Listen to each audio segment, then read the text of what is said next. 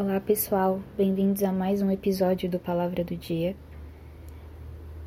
E já de início fica o convite para vocês conhecerem as nossas redes sociais e, se assim desejarem, compartilhar os episódios com outras pessoas, para que, junto com a gente, vocês também possam anunciar as boas novas de Cristo.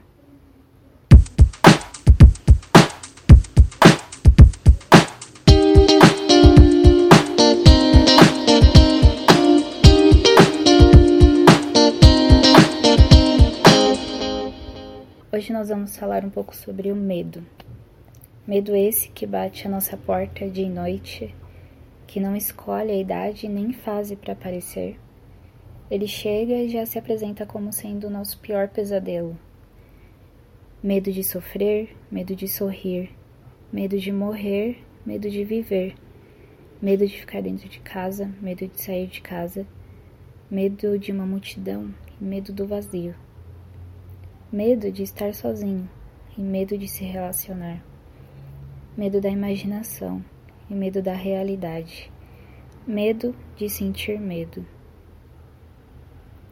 O medo, ele fala muitas e muitas outras coisas pra gente. E num ano que a gente veio de uma pandemia e a gente ainda está passando, o medo se tornou algo muito mais comum e muito mais falado. E assim como o medo fala, Deus também fala sobre ele. A Bíblia cita várias situações onde pessoas tiveram medo. E ela cita as várias vezes onde Deus disse algo sobre esse medo. Que ele diz: Não temas.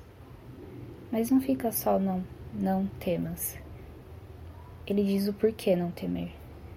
E é não temer porque eu sou teu Deus, é não temer porque eu sou contigo.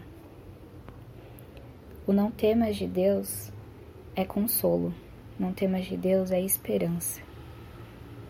Baseado nessas verdades, hoje ele te diz: não temas sorrir, porque eu sou contigo. Não temas viver, porque eu sou contigo. Não temas estar sozinho, porque eu sou contigo. Quando o medo aparecer, se lembre dessas verdades. De que Ele é o teu Deus, de que Ele está contigo. E cada vez que você enfrenta um medo, você está indo na direção do Eu sou contigo.